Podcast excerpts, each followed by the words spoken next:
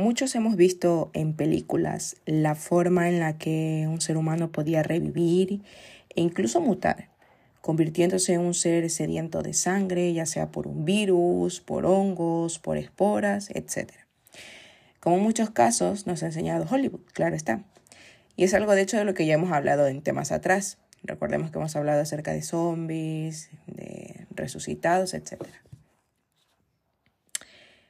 Pero si te digo que la posibilidad de crear un zombie es posible y se practica además en un país de este mundo, sí, este mundo, el que ocupamos tú y yo y muchas personas más. Por eso, el día de hoy vamos a hablar acerca de los zombies que se crean en Haití. En febrero de 1980, un hombre que había sido aparentemente dado por muerto, entró a una aldea del Ester en el centro de Haití y se acercó a una campesina llamada Angélica Narcís y le dijo que era su hermano Clervillus. La última vez que vio a este hermano estaba en un ataúd a punto de ser enterrado hacia ya 18 años. Clayvirus se presentó usando un apodo de la infancia que solo los hermanos conocían y además recordó cosas que nadie fuera de la familia podía saber. Así, después de escuchar su historia, los familiares se acostumbraron a la idea de que un ser querido em, habría regresado de entre la muerte, ¿no? Del, al mundo de los vivos. El caso de Narcís fue solo uno de varios informes en Haití en el último siglo de personas que se creían muertas y enterradas y que luego habían reaparecido en algunos casos alteradas, aparentemente sin voluntad propia, como lo que en la cultura popular se conoce como zombies.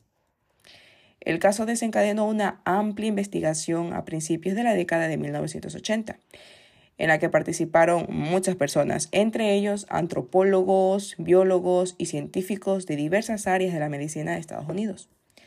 El foco de interés fue una posición misteriosa utilizada una poción misteriosa utilizada por hechiceros vudú en Haití para poner a las personas en un estado similar a la muerte y luego revivirlas. Los científicos creían que pues, un análisis de esta poción podría aportar nuevas pistas sobre el sistema nervioso, la posibilidad de la invernación humana y tratamientos para inclusive enfermedades como esclerosis múltiple.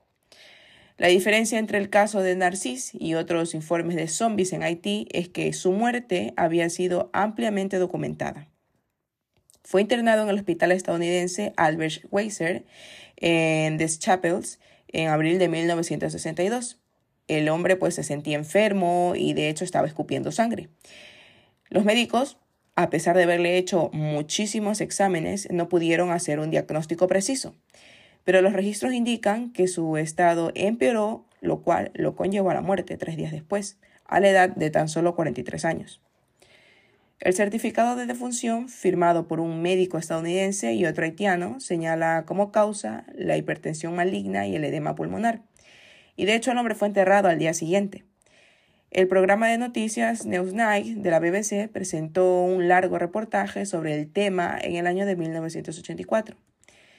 En una entrevista con el programa, el hombre, Narcis, contó pues, que pudo oír a los médicos decir que estaba muerto y escuchar a su hermana y a otros familiares llorar en su propio funeral. Y eso pues sin poder moverse, ni hablar, ni emitir ningún sonido, ni, ni que la gente se diera tan siquiera eh, a la mínima cuenta, ¿no? Dijo que recordó que lo colocaron en el ataúd, que lo bajaron y lo cubrieron totalmente con tierra. También sintió un clavo del ataúd que perforaba su mejilla. Señaló incluso mostrando una cicatriz en donde supuestamente había perforado el clavo. Por la noche explicó el hombre que lo sacaron del ataúd, lo revivieron con otra poción y lo llevaron a la granja de un hechicero vudú. El vudú, recordemos que es una religión local que se practica muchísimo en Haití, un sincretismo de religiones africanas y también catolicismo similar al candomblé y a la santería cubana, que de hecho se practica, como lo digo, muchísimo en este país. El brujo era el mismo hombre que, pues según el, eh, él, que según Narcís, eh, le había administrado un secreto, eh, la poción, de hecho, que lo había puesto en el estado catatónico en el que se encontraba, en el estado de muerte. La zombificación de Narcís habría sido una especie de castigo, según las tradiciones locales de la religión vudú de la localidad. Lo habían castigado, de hecho, por negarse a mantener a los hijos que tenía con algunas mujeres y por negarse, de hecho, también a ceder tierras a un hermano necesitado, provocándole la zombificación a este hombre. El reportero de Newsnight también habló con los residentes de un pueblo que habían asistido al funeral de una mujer llamada Francina Lewis, en el año de 1976, en el, en el mes de febrero.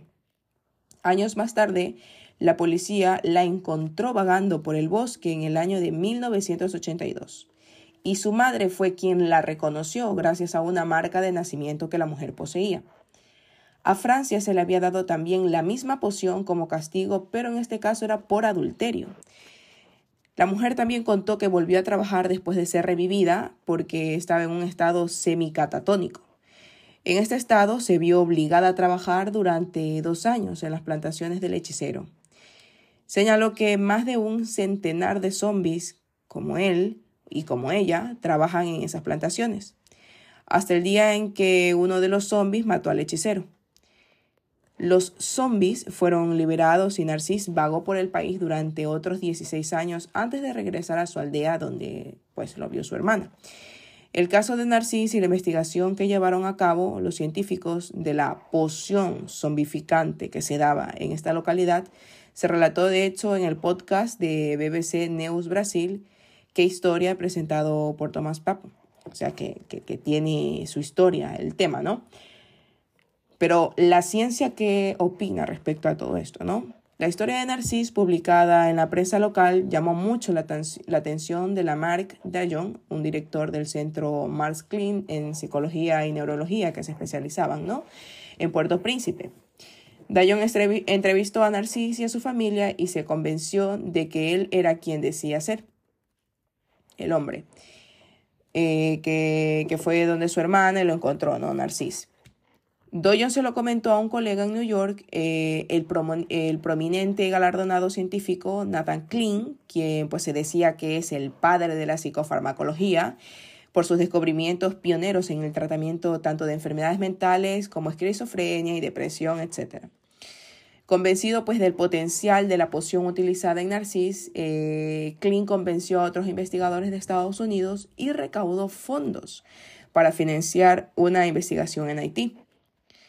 El hombre elegido para esta investigación fue un joven antropólogo eh, canadiense llamado Wayne Davis. En 1982 pasó varios meses en Haití entrevistando tanto hechiceros vudú, recolectando muestras de la poción utilizada y sus ingredientes, y luego analizando el material en, en la Universidad de Harvard, ¿no? El hombre comenta que cuando trajo la mezcla, el primer paso fue tratar de identificar los diversos ingredientes entre componentes vegetales y animales que se utilizaba para la, para la especie de poción zombificante que se utilizaba, ¿no? Eh, analizando las plantas en el Museo Botánico, los animales en el Museo de Zoología Comparada y también el componente que más les llamó la atención al hacer estos análisis fue un pez de la familia de los tretaodóntidos, eh, con el nombre que, ellos utilizan, ¿no? su nombre científico. Comenta que consultó a muchos expertos para averiguar si ese pez tenía alguna característica peculiar y los tres, eh, pues, se burlaron de él, se echaron a reír porque ese pescado tiene una neurotoxina extremadamente potente en la piel, los ovarios, los intestinos y varios órganos del cuerpo humano, varios órganos internos.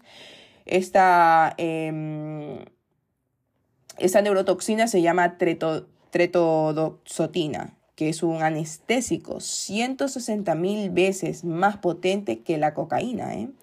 la que se utilizaba nada más y nada menos que en la poción zombificante. Este pez tiene más de 200 especies, incluidas esta que es el pez globo. Llamado así porque cuando pues, se hincha su cuerpo, pues parece que cuando está amenazado parece un, globo, ¿no? Y ese era uno de los únicos ingredientes comunes en las diversas pociones que Davis había recolectado en Haití. El pez de hecho es muy reconocido en Japón desde hace varios siglos donde se lo llama fugu, que es un manjar ah, eh, caro pero muy apreciado y con un potencial muy letal, de hecho. ¿eh? Debido a que los japoneses han comido pescado durante tantos años y debido a que varios soldados fueron envenenados en la Segunda Guerra Mundial, existe una extensa literatura eh, biomédica en el país sobre el tema del, del veneno del pez globo, ¿no? Entonces, ¿Qué tiene que ver la zombificación con esta poción que se, que se le quita al pez globo? Pues mucho, porque de hecho forma parte de esta poción letal utilizada como una especie de castigo para la zombificación, ¿no? Las muestras traídas que, hizo el investigador de Haití fueron llevadas al hospital eh, Presbyterium, Columbia, en Nueva York, donde se probaron sus efectos clínicos en ratas y en monos. La droga la especie de poción fue aplicada directamente sobre la piel de los animales em, y luego, poco a poco, los animales dejaron de moverse. Desde lejos parecía que las ratas, eh, cuando los investigadores observaban, parecía que habían muerto o que habían entrado en una especie de un estado de coma. Sin embargo, ellos pudieron darse cuenta que respiraban y que el corazón aún latía retraían sus músculos cuando eran estimulados por electrochoques en las extremidades, eh, a pesar de, haber de estar inconscientes porque estaban bajo este, esta droga letal. Eh, de hecho, algunos de los ratones del experimento permanecieron en esa situación hasta por 24 horas, pero de hecho, desde la distancia parecían estar en coma o muertos, fue lo que explicaban los investigadores, ¿no?